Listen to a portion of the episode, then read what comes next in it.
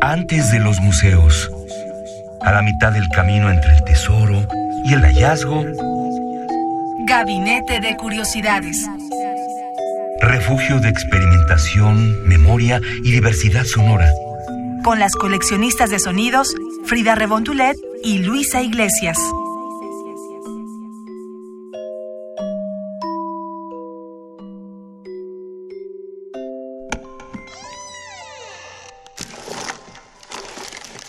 Archivo. ¿Qué tal? Bienvenidos a Gabinete de Curiosidades. Yo soy Fría Rebontulet y en esta ocasión, en conmemoración del natalicio de Juana Inés de Asbaje y Ramírez de Santillana, mejor conocida como Sor Juana Inés de la Cruz, o también como Sor Juana de Asbaje. Ella nació el 12 de noviembre de 1649 en Nepantla. Por la importancia de Sor Juana, ahora se llama Nepantla de Sor Juana Inés de la Cruz. Estamos festejando su natalicio que fue esta semana, el 12 de noviembre, y hoy tenemos la segunda parte de este audio que ha producido Descarga Cultura, en el cual escucharemos Primero Sueño de esta gran mujer. Es la segunda parte. La primera y tercera la pueden encontrar completas en descargacultura.unam.mx. Hoy elegimos esta segunda parte para darles ese pie y esa probadita a que le sigan la pista en descargacultura.unam.mx nuevamente. Así que Dura 14 minutos esta segunda parte, así que ya los dejo con Sor Juana Inés de la Cruz. Este texto pertenece a la serie En los siglos de oro, cuyos contenidos son seleccionados dirigidos y leídos por el maestro José Luis Ibáñez con el propósito de ofrecer la lectura de estas obras literarias destacadas y producidas en ambos lados del Atlántico durante los siglos XVI y XVII. Este pues, miembro rey y centro vivo de espíritus vitales, con su asociado respirante fuelle, pulmón que imán del viento es atractivo, que en movimientos nunca desiguales o comprimiendo ya o ya dilatando el musculoso, claro arcaduz blando, hace que en él resuelle el que le circunscribe fresco ambiente que impele ya caliente, y él venga su expulsión haciendo activo pequeños robos al calor nativo, algún tiempo llorados, nunca recuperados. Si ahora no sentidos de su dueño, que repetido, no hay robo pequeño. Estos, pues, de mayor, como ya digo, excepción, uno y otro, fiel testigo, la vida aseguraban, mientras con mudas voces impugnaban la información callados, los sentidos, con no replicar solo defendidos, y la lengua que torpe enmudecía, con no poder hablar, los desmentía. Y aquella del calor más competente científica oficina, próvida de los miembros despensera, que avara nunca y siempre diligente, ni a la parte prefiere más vecina, ni olvida la remota,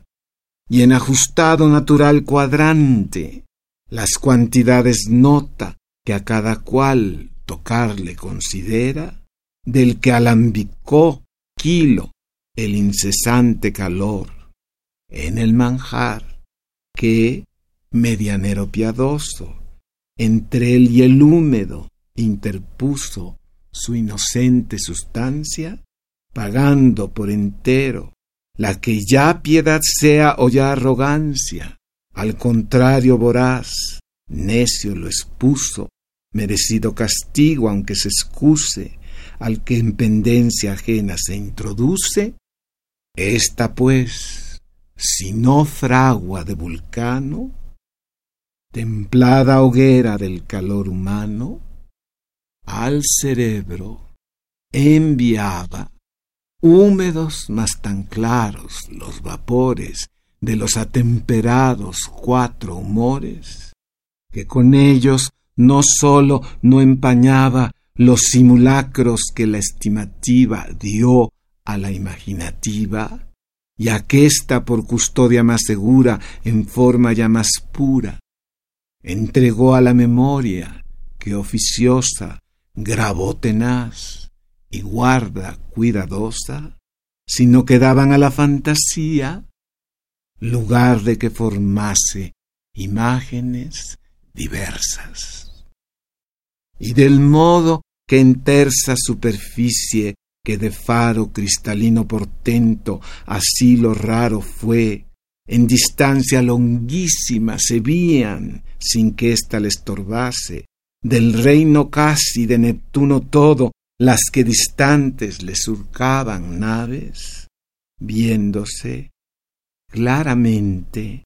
en su azogada luna el número, el tamaño y la fortuna que en la instable campaña transparente arriesgadas tenían, mientras aguas y vientos dividían sus velas leves y sus quillas graves. Así ella, sosegada, iba copiando las imágenes todas de las cosas y el pincel invisible iba formando de mentales sin luz, siempre vistosas colores,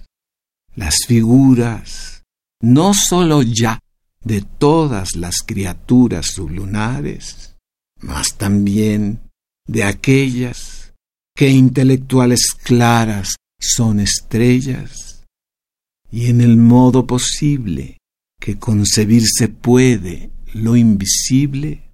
en sí mañosa las representaba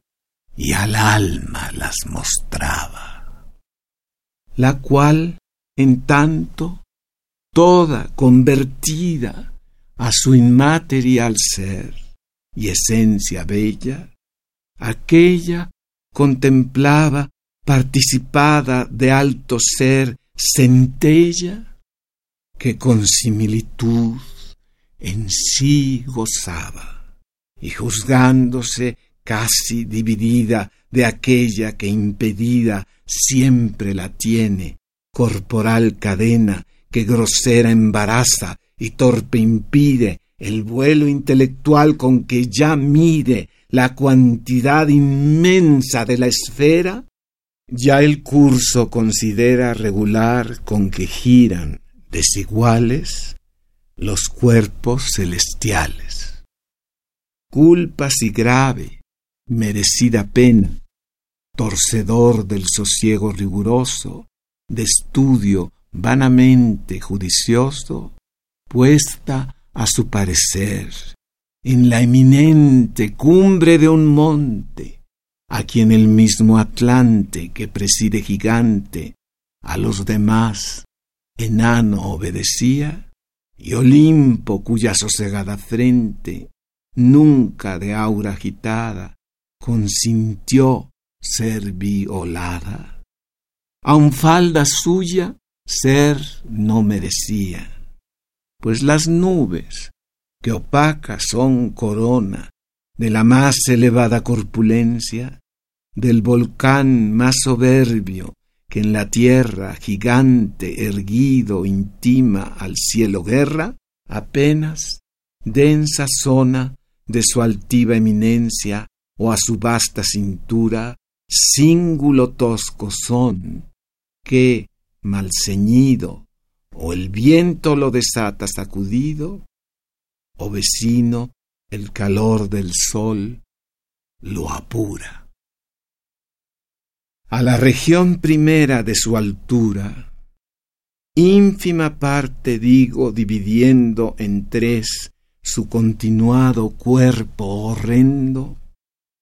el rápido no pudo el veloz vuelo del águila que puntas hace al cielo y al sol bebe los rayos pretendiendo entre sus luces colocar su nido,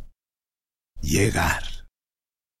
bien que esforzando más que nunca el impulso, ya batiendo las dos plumadas velas, ya peinando con las garras el aire, ha pretendido, tejiendo de los átomos escalas, que su inmunidad rompan sus dos alas. Las pirámides dos, ostentaciones de Memphis vano y de la arquitectura último esmero,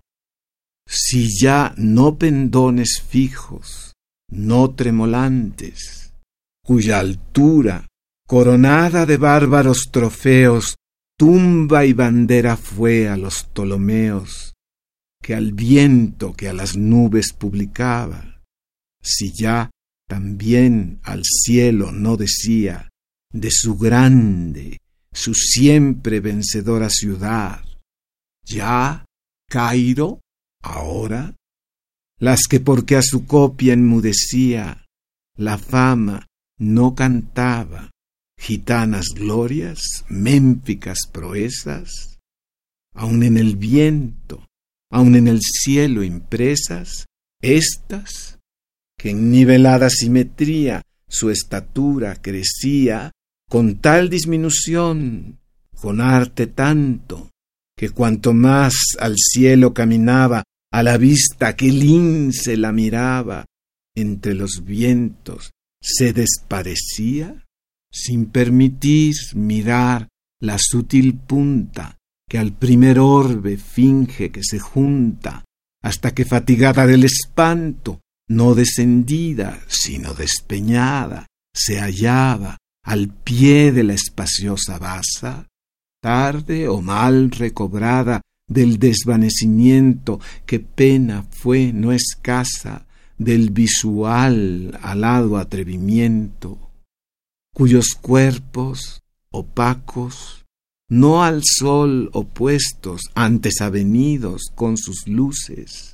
sino confederados con él como en efecto confinantes, tan del todo bañados de su resplandor eran, que, lucidos, nunca de calorosos caminantes al fatigado aliento, a los pies flacos, ofrecieron alfombra, aun de pequeña, aun de señal de sombra, estas, que glorias ya sean gitanas o elaciones profanas, bárbaros jeroglíficos de ciego error, según el griego, ciego también, dulcísimo poeta, si ya por las que escribe aquileyas proezas o marciales de Ulises sutilezas, la unión no le recibe de los historiadores o le acepta cuando entre su catálogo le cuente que gloria más que número le aumente, de cuya dulce serie numerosa fuera más fácil cosa al temido tonante el rayo fulminante quitar, o la pesada a Alcides clava errada, que un hemistiquio solo de los que le dictó propicio Apolo, según de Homero digo, la sentencia, las pirámides fueron materiales tipos solos, señales exteriores, de las que dimensiones interiores, especies son del alma intencionales, que como sube en piramidal punta al cielo la ambiciosa llama ardiente, así la humana mente su figura trasunta y a la causa primera siempre aspira, céntrico punto, donde recta tira la línea, si ya no circunferencia, que contiene infinita toda esencia.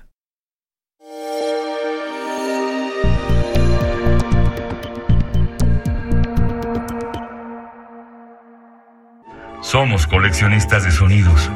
Acabamos de escuchar la segunda parte de Primero Sueño de Sor Juana Inés de la Cruz en voz del maestro José Luis Ibáñez, que originalmente este texto fue publicado en 1692. Este texto fue compuesto por 975 versos escritos a la manera gongorina y hoy pudimos escuchar parte de ello. Los invito a que escuchen Primero Sueño completo en descargacultura.unam MX. Yo soy Frida Rebontulet. Que tengan muy buen fin de semana o buen inicio de semana, como lo quieran ver. Síganos en Twitter, arroba gabinetec y me despido. Chao, chao. Radio UNAM presentó